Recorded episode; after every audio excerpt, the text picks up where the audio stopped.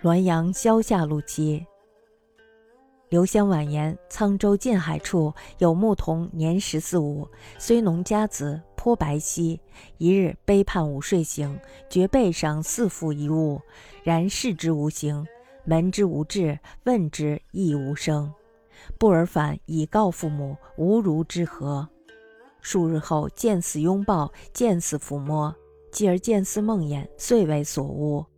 自是卸下无实，而无形无质无声，则乃如故，使获得前物果耳，亦不甚多。林熟师与其父曰：“此恐是狐，亦藏猎犬，以为媚生时排踏叟绝之。父如所教，狐傲然破窗出，在屋上跳至，骂童负心。熟师呼之语曰：‘君幻化通灵，定知是事。’”夫男女相悦，感以情也。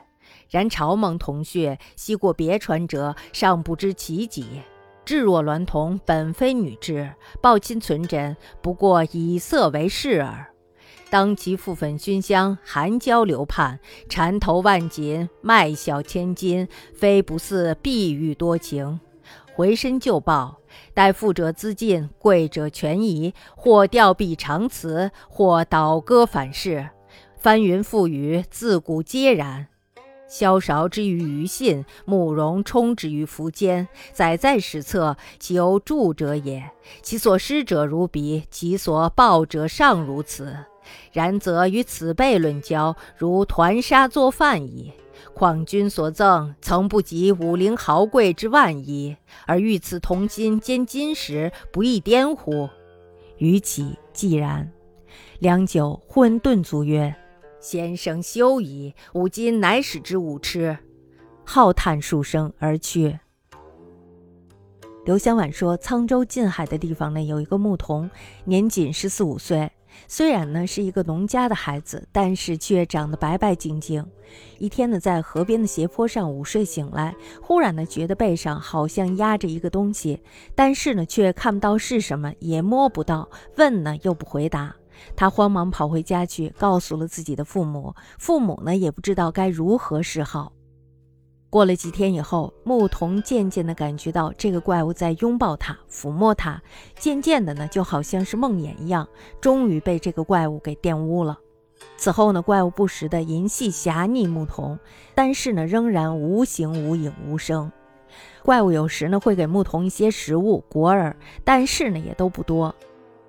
邻居有一位私塾先生，告诉牧童的父亲说：“这恐怕是狐精。您在家里养一只猎犬，听到淫声浪语的时候呢，就放狗破门而入去咬。”那牧童的父亲呢，就照办了。狐精呢，狂叫着破窗而出，在屋上跳着脚骂牧童负心。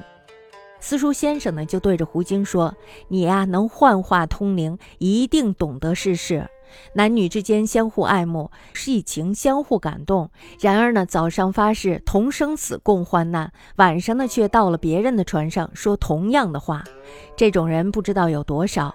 至于娈童本身不是女子之身，与人同床共枕，不过是出卖色相罢了。当他扑粉熏香，含着娇媚送情，得到万端锦绣做赏赐，玩弄者用千金买来笑。也像小家碧玉那样多情，投入他人的怀抱。那么，当有钱人财尽的时候，当权贵权力丧失的时候，就会一甩胳膊，永远离开，甚至呢会调转枪头，反咬一口，翻手为云，覆手为雨。这呀是古来都有的事儿。萧韶对待庾信，慕容冲对待苻坚的事儿，早已载入史册，这都是非常有名的。于信苻坚那样施恩，尚且得到如此回报。如果说到这些人的交情，就好像是要把泥沙团起来做饭一样荒唐。况且呢，你送给人家的还不及有钱人给的万分之一呢，却想让牧童的心坚如金石，你是不是太糊涂了？说完呢，屋上就寂静无声。好久呢，听到胡精顿脚说：“先生呀，别讲了，我现在才知道，我太痴心了。”胡精长叹几声，就离开了。